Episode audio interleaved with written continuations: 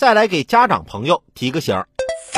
这两天高考填报志愿工作正进行的如火如荼，这也是考生和家长最紧张不安和纠结的时候。一些商家打起了高考志愿的主意，把它当成一门生意。有的家长少则花几千元，多则花一两万元，招所谓的高考志愿规划师寻求服务。有些专门从事高考志愿填报研究的机构，对于高等学校招生机制和原则做了大量的分析，可以为学生提供咨询意见。但并不是所有的机构都有相关教育资质和志愿填报指导的能力。目前，我国的所谓高考志愿规划师门槛极低，因为国家还没有将之纳入职业资格考试范围。教育部提醒，有关部门从未发放过高考志愿规划师这类职业资格证书，所以理论上谁都可以当高考志愿规划师。事实上，新兴职业高考志愿规划师的确充斥着各种乱象，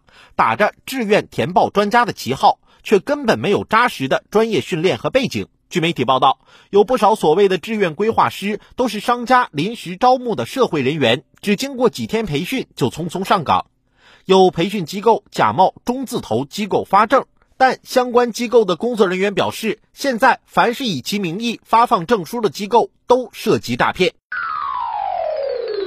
不要盲目相信所谓的高考志愿规划师。如今的高考志愿填报的确比十几年前难多了，但还不至于难到要花大钱请大师来为孩子的前途做主的地步吧？高考志愿填报是有章可循的，况且教育考试院也会及时发布高考成绩统计情况和近年来各高校录取分数情况。家长只要自己肯花点功夫研究，就可以根据学生的排名以及近三年的控制线、投档线、最低录取分数线等信息来选择学校和专业。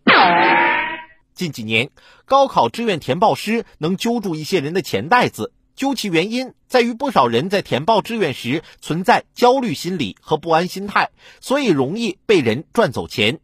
家长仅是被坑了钱还是小事儿。如果听信了一个只上过两小时培训课速成的专家而选报志愿，那潜在的不良后果会更严重。一旦报错志愿，就会误了孩子的前途。